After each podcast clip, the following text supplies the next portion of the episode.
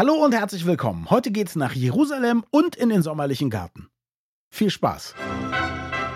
Das Gehirn und der Finger. Was in unseren Köpfen und Körpern so vor sich geht. Ein Podcast mit Dr. Magnus Heyer und Daniel Finger. Ich weiß übrigens gar nicht, muss ich jetzt gestehen, ob es nach Jerusalem geht, aber wir sprechen über eine Jerusalem-Psychose und in den Garten, in den sommerlichen geht es, weil wir noch eine Frage haben zu unserer letzten Folge, als es um Verbrennung und Verbrühung ging. Und Elena hat uns geschrieben, hat auch gesagt, dass wir ihren Namen verwenden dürfen und hat nochmal clevere Nachfragen gehabt, weil Magnus und ich, wir haben, sagen wir mal, ein großes Talent zur Auslassung. Magnus, vielleicht, genau. vielleicht fangen wir damit an, bevor wir uns dem neuen Thema widmen. Was gab es denn für Nachfragen zu der, wie ich finde, dank dir großartig informativen Folge über Verbrennung? Es gab, es gab Ergänzungen. Es gab okay. Ergänzungen, keine Nachfragen. Und zwar der erste Ergänzung, nein, die Nachfrage, doch, die Nachfrage war, was macht man mit verbrannter Kleidung oder was macht man mit Kleidung bei Verbrennung? Das stimmt, haben wir nicht erwähnt. Da ist es schlicht und einfach so, wenn die Kleidung einfach nur aufliegt, dann mhm. sollte man sie wegnehmen, abheben mhm, sozusagen. Klar. Wenn die Kleidung allerdings verpappt ist mit der Haut, mhm. mit der mhm. Verbrennung, so dann sollte man keine heroischen mhm. Versuche machen, die Kleidung irgendwie abzufrickeln oder gar abzureißen, mhm. weil das dann ist ja auch intuitiv klar, weil das dann einfach sehr viel größeren Schaden anrichtet.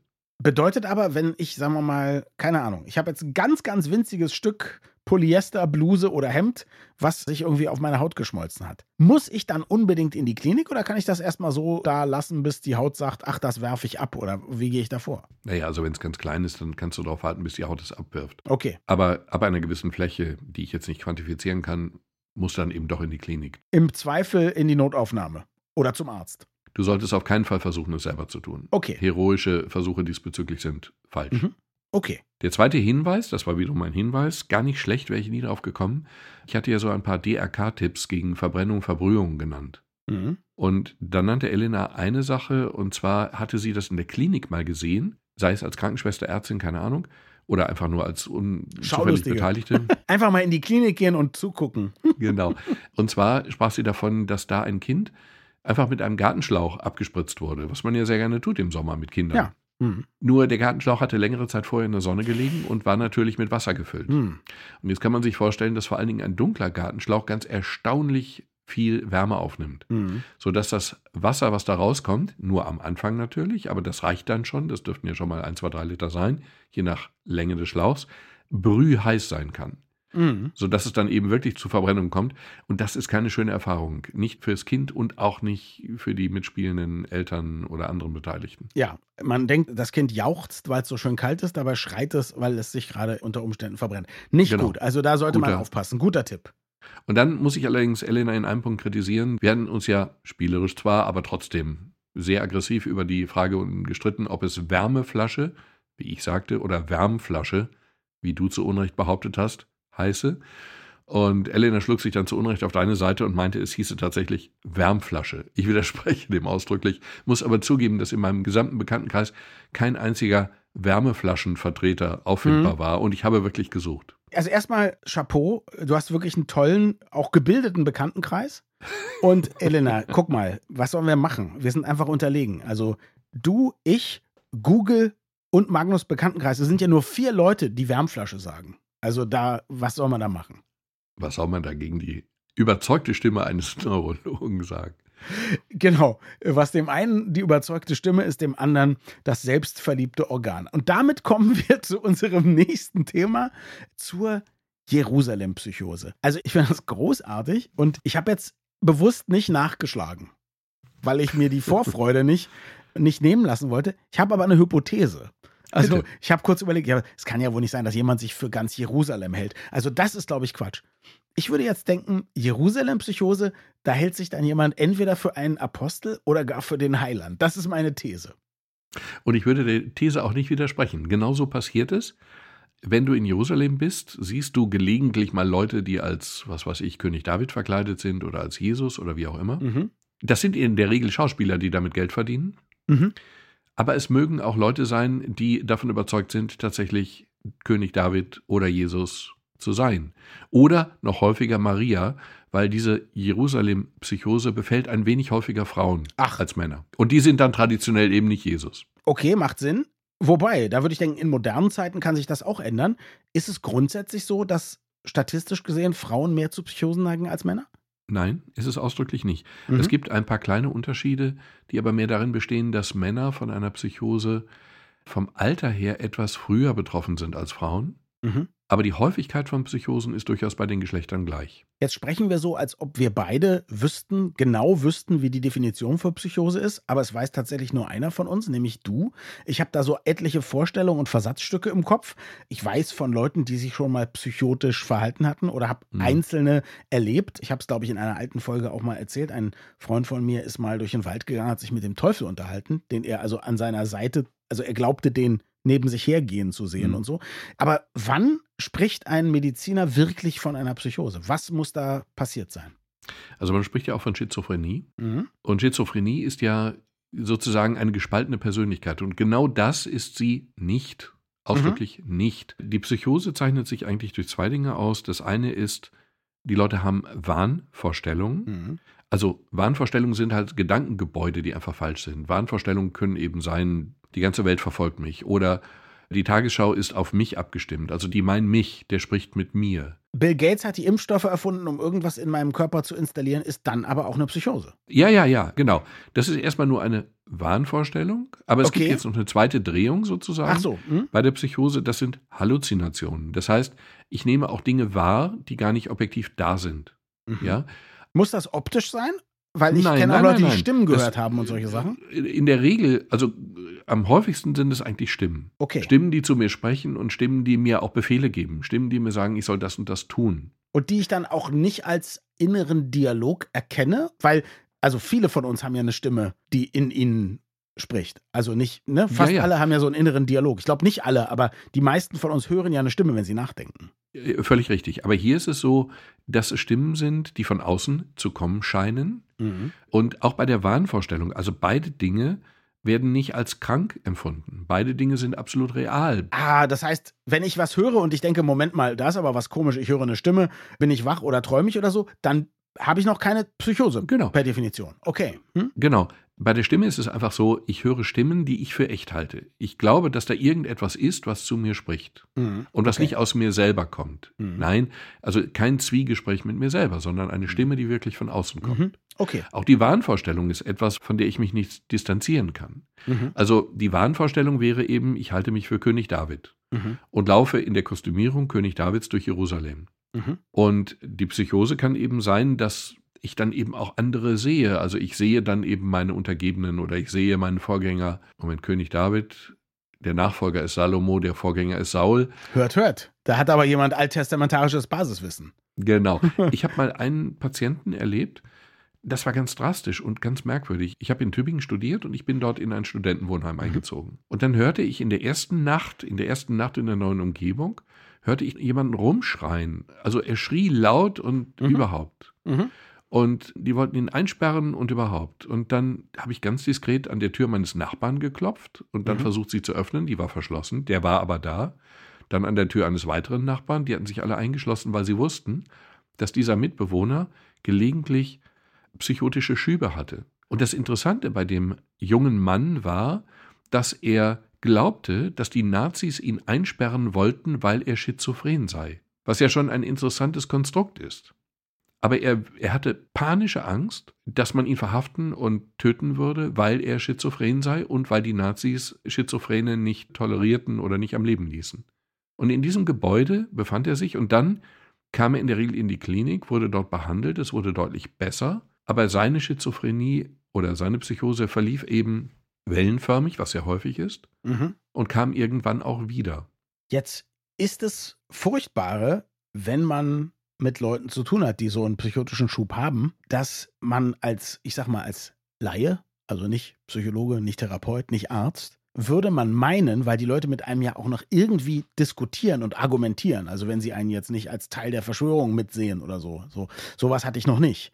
Aber Leute können ja mit einem reden. Scheinbar, ich will nicht sagen, dass sie normal sind, das sind sie ja offensichtlich nicht, aber man hat ja doch den Eindruck, man müsste doch etwas machen können, man müsste doch gemeinsam auch auf einen Weg finden können, wie sie merken, dass das nicht echt ist und so weiter, aber man hat keine Chance, ne? Man hat überhaupt keine Chance. Ich hatte mhm. mal einen Patienten, Es bleiben mir immer die Dinge in Erinnerung, die am eindrucksvollsten sind. Und in diesem Fall war das wirklich ein Patient, der neben sich den Teufel sah. Ach, wie mein Freund. ja. So real, wie er mich auch neben sich sah. Also er war für ihn vollkommen ja, ja, absolut natürlich. klar. Ja. Und dann hat er sich über uns aufgeregt, weil wir nicht zugeben wollten, dass der da stand, der Teufel. Mhm. Mhm. Nun hatte der Patient panische Angst und die hätten wir ja auch, wenn wir eine reale Person sehen würden, die, von der wir sicher sind, dass es der Teufel ist. Mhm.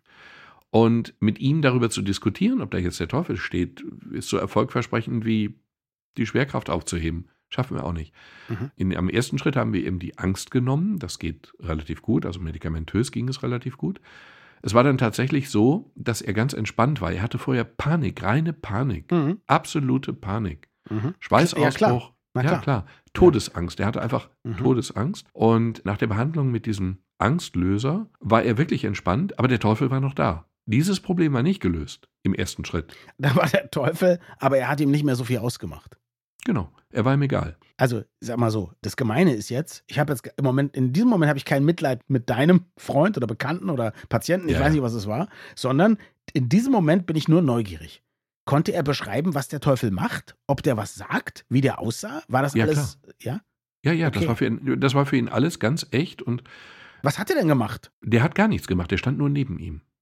Bedrohlich. Er hat, er hat, hat auch nichts ja. gesagt. Oder? Nein, nein, er hat zu ihm Aha. nicht gesprochen, aber er stand neben ihm. Er konnte ihn beschreiben, er stand neben Wahnsinn. ihm. Mhm. Und er blieb auch neben ihm, wenn er sich bewegt hat.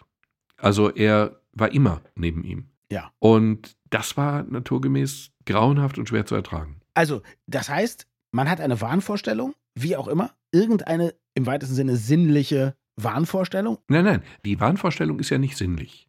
Wie? Die Halluzination. Die Halluzination ist sinnlich. Also du ah, siehst okay. etwas, was nicht da ist, du hörst etwas, was nicht da ist, du riechst, du schmeckst etwas. Okay, das nennst du Halluzination. Was nennst du dann Wahnvorstellung? Die Wahnvorstellung ist die Einbettung.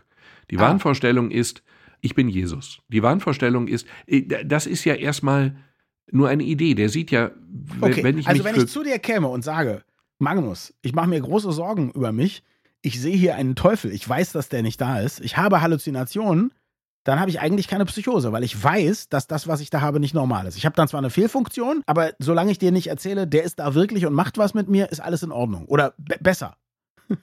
Sagen wir mal so, ich glaube, du bist für das Fach Psychiatrie zu analytisch. Ja. Zu präzise.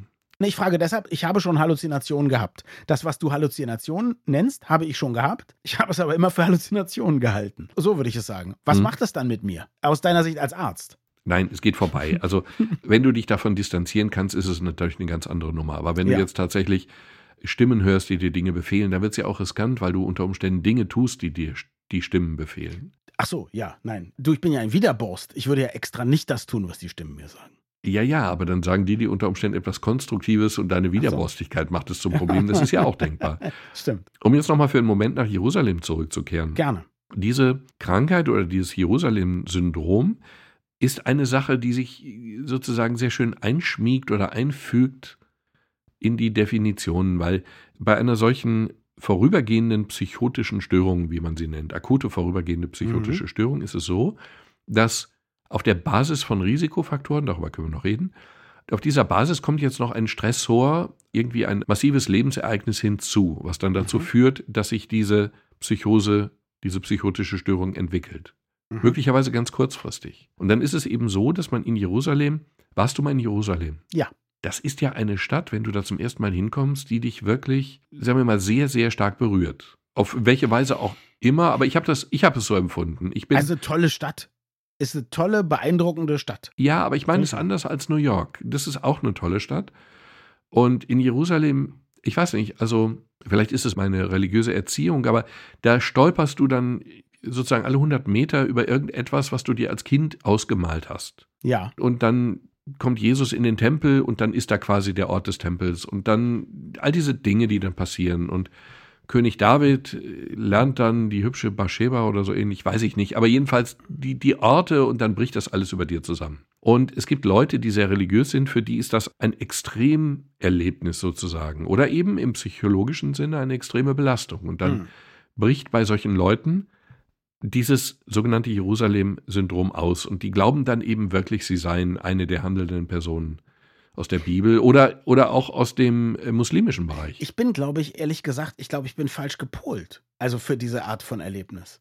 Es gibt dieses, ich versuche es mal mit einer Analogie. Das ist ja so mhm. gestandene Katholiken sind Analogien ja dein täglich Brot. Es gibt von Douglas Adams gibt's eine wunderbare Geschichte über Zafford Bibelbrox, so heißt er, und den schickt man in eine Maschine, die jeden Menschen wahnsinnig machen soll, weil man in dieser Maschine das gesamte Universum sieht in seiner Unendlichkeit und dann sieht man im Vergleich dazu, wie groß man selber ist. und alle werden wahnsinnig. Ja. Und angetrieben wird diese Maschine, wie es bei Douglas Adams so üblich ist, durch etwas Absurdes, nämlich durch ein leckeres Stück Kuchen, was die Energien liefert für diese Maschine. Und Zafford geht da also rein und alle denken nun, er kommt jetzt völlig gestört und wahnsinnig da raus. Und er kommt raus und sagte, ach toll, toll. Und dann sagen die, wie, was, hast du nicht irgendwas rausgefunden? Und er so, doch, dass ich ein total cooler Typ bin. Aber das wusste ich ja vorher schon. Und oh, Kuchen. Und dann isst er den Kuchen auf und macht die Maschine damit kaputt. Also die Auflösung im Buch ist, ist ein Paralleluniversum, was man extra gebaut hat, um ihn zu verwirren. Und er ist natürlich der Mittelpunkt dieses Universums. Das heißt, er hat sich zwar unendlich klein gesehen, aber mhm. eben doch als Mittelpunkt. Und dadurch verkraftet er es so gut. Was ich aber meine ist, ich gehe nach Jerusalem und denke dann nicht, oh, Erhabenheit, hier wandelte der und dort wandelte der und da ist die Klagemauer und sondern ich denke, ah, guck mal, diese ganzen verrückten, religiös aufgeladenen Orte, das sind dann doch ganz normale Orte. Das heißt, wer immer Jesus, Maria und so weiter waren, das ist eine Pflasterstraße, hier ist eine Mauer. Oder wenn man in Bethlehem ist, dann denkt man, man, ist ganz schön primitiv hier, wo der Jesus gewesen sein soll. Aber klar, natürlich, ist ja auch irgendwie 2000 Jahre alt, ja? Was erwartest du? So hat sich das bei mir als normal, es hat, sich, hat mich geerdet, dieses Erlebnis. Ich habe das genau andersrum erlebt. Ich habe es wirklich andersrum erlebt. ja, glaube ich. Warum auch immer, aber ich meine, die allermeisten ticken ja so wie du. Und das, was wir als Jerusalem-Syndrom bezeichnen. Das hat mir noch keiner gesagt. in diesem Bereich zumindest. Das, was wir als Jerusalem-Syndrom bezeichnen, ist ja eine Sache, die nun wenige Leute betrifft. Das ist ja nicht so, dass jeder Zweite da in einen religiösen Wahn verfällt. Und es wird auch darüber gestritten, ob sozusagen ein nicht vorgeschädigter oder nicht kranker oder nicht jemals psychotisch gewesener Mensch dort. Ex-Ministrant. nein, nein, nein, nein. Wohlgemerkt, ich verwahre mich dagegen. Ob jemand, der sozusagen nie eine psychotische Episode hat, sie dort bekommt oder ob das eben einfach nur eine weitere Episode ist. Aber die Beobachtung ist wirklich die, dass es gibt welche, die sagen 100 Personen pro Jahr und es gibt andere, die sagen deutlich weniger, wie auch immer. Aber es wurde beobachtet, dass dort die Leute eben, weil es für sie so bedeutend ist, einfach durch diese Trigger, sagen wir mal lieber, durch diese Trigger dann wirklich eine solche psychotische Episode entwickeln. Dazu musst du nicht nach Jerusalem. Das funktioniert theoretisch auch in Rom oder in Mekka. Aber in Jerusalem fällt es eben häufiger auf. Schon auch deswegen, weil eben gleich drei Religionen dort zu Hause sind. Also, glaube ich dir, ich habe mal eine, sie mag ein bisschen provokant klingen, aber sie ist sehr zugewandt gemeint. Also, du hast ja gerade erzählt, wie dich das alles ergreift. Ne? Mhm. Ist das die eine Komponente? Und hättest du jetzt eine Neigung zu Psychosen oder irgendwie traumatische Erlebnisse und so, wäre das die andere Komponente? Kann man sich das vorstellen? Also, dass du sozusagen 50 Prozent mitbringst, aber eben Gott sei Dank geistig stabil bist? Naja, vielleicht bringe ich ein bisschen weniger als 50 Prozent mit, aber du hast grundsätzlich recht. Bei dir wäre es überhaupt kein Trigger, weil du würdest ja auf der anderen, du würdest quasi andersrum reagieren. Genau, ich habe vielleicht die anderen 50 Prozent. Ich habe vielleicht eine Macke, aber es genau, triggert mich nicht. Genau, aber da wir genau. jeweils nur 50 Prozent ja, haben genau. oder 30 oder wie auch immer, sind wir nicht gefährdet. Richtig. Mhm. Ja, für dich ist dann, ist es sozusagen bestätigend und ernüchternd, wie schlicht die Mauern sind, die von dem Tempel noch übrig sind. Also das war aber sehr positiv für mich zu sehen. Es ist alles ja, ja. angenehm, normal, real. Ne? Genau, ja, eine genau. Erdung, eine, eine Erdung. Genau. Und bei mir, bei mir lief, ich war noch sehr jung beim ersten Mal, bei mir lief die Fantasie quasi amok. Also bei mir mhm. waren alle Triggerpunkte angesprochen, aber es hat eben trotzdem nicht gereicht. Ja. Denn man muss, um sozusagen eine psychotische Störung, welche Art auch immer, zu entwickeln, muss man quasi disponiert sein. Also es bedarf anderer Faktoren, damit das ausbricht, damit es passiert. Wie bei vielen Krankheiten ja auch. Und ich kann es bestätigen, während dieses Gesprächs reitet Magnus nicht auf einem weißen Esel mit einer Dornenkrone durch irgendein Tor. Also er sitzt da ganz normal und aufgeräumt. Was ich auch gut ja, finde. Es wird einfach von der, von der Kamera nicht übertragen. ich habe mal eine Frage jetzt nochmal. Ich habe ja gesagt, ich hm. habe schon Halluzinationen gehabt. Und ja. ich habe tatsächlich einmal in meinem Leben, ich würde sagen, das waren Nebenwirkungen von zu vielem Extremmeditieren, habe ich auch Stimmen gehört. Ich bin nachts aufgewacht, habe Stimmen gehört in meinem Kopf.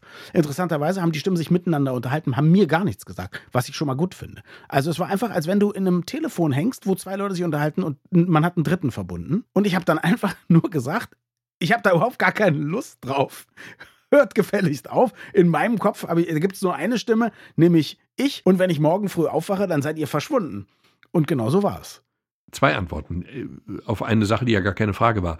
Was denkst du dazu, ist die Frage sozusagen. Oder genau. darüber, ja. Das eine ist, dazu kann ich wirklich nichts Kluges sagen. Mhm. Das zweite ist, dass man vielleicht klug dazu sagen könnte, dass gerade in der Psychiatrie, eine meiner Lieblingsthesen, dass gerade in der Psychiatrie die Übergänge zwischen normal und nicht mehr normal extrem fließend sind. Wie auch bei Depressionen. Ist etwas schon depressiv oder ist es noch mehr oder weniger eine schlechte Stimmung? Das ist, es mhm. gibt ja keine Trennschärfe. Wo ist Melancholie und wo ist Depression? Ja. Ja.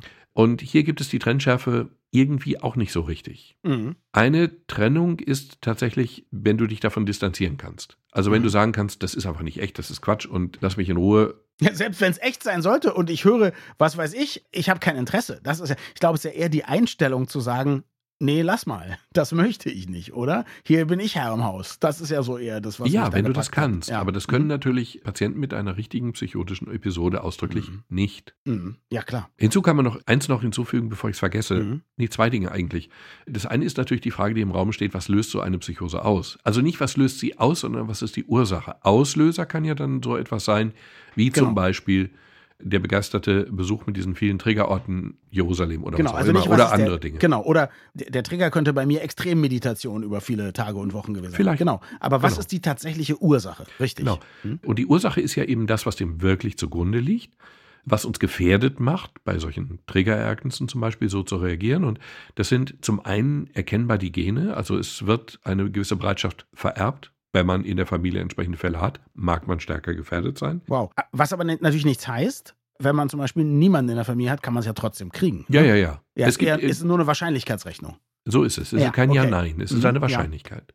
Ja. Es gibt aber interessante vermeidbare Faktoren. Das eine ist zum Beispiel Cannabis, über das wir jetzt so locker flockig reden. Das kann solche Episoden schlicht und einfach auslösen. Mhm. Vor allem diese hochgezüchteten modernen Sorten, die viel mehr THC haben als die smoothen alten aus den 70ern. Ja, ich nehme an, dass es mit der Dosierung dann schon auch ja. korreliert. Mhm. Aber ich weiß von einem Fall, wo jemand aus einem Zustand, also zumindest vorgeblicher totaler Gesundheit, wirklich eine Psychose entwickelt hat und da auch nicht wieder rauskam. Also das war übrigens auch die Ursache bei meinem Freund, der sich mit dem Teufel unterhalten hat. Tatsächlich. Ja.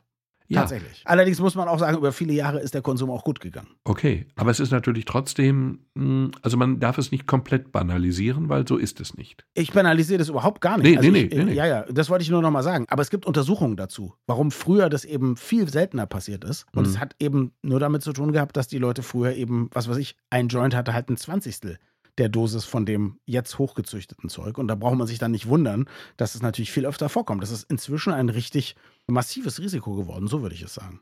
Also ist mir neu mit dieser Konzentrationsänderung, mhm. aber es ist natürlich hochplausibel, klar. Ja. Mhm. Und das gilt nicht nur für Cannabis, es gilt auch für eine ganze Latte von Medikamenten, also regulären. Medikamenten sozusagen, mhm. Die so etwas auslösen können, was dann in der Konsequenz heißt, wenn jemand eine solche Episode entwickelt, dann muss man sehr ausdrücklich auch eine Medikamentenanalyse betreiben, um zu sehen, ist das möglicherweise die mhm. Ursache, die wir dann eben ersetzen, ein Medikament, was wir ersetzen müssen durch ein anderes oder. Und vielleicht sollte man auch, bevor man das Medikament verschreibt, im Idealfall seinen Patienten fragen, wie sieht es eigentlich aus mit psychischen Erkrankungen in ihrer Familie? Weil ja, ja. da hätte man ja einen zweiten ja. Faktor. Ja. Ausdrücklich. Die zweite, die gute Nachricht ist, man kann Psychosen ausdrücklich gut behandeln. Also sehr effektiv behandeln durch Medikamente, aber auch durch Psychotherapie, aber sehr erfolgreich behandeln. Mhm. Viel, viel besser als die aller, na, die allermeisten ist jetzt auch Quatsch, aber viel, viel besser als andere psychische Krankheiten. Du hast wahrscheinlich auch, nehme ich an, den großartigen Film A Beautiful Mind gesehen.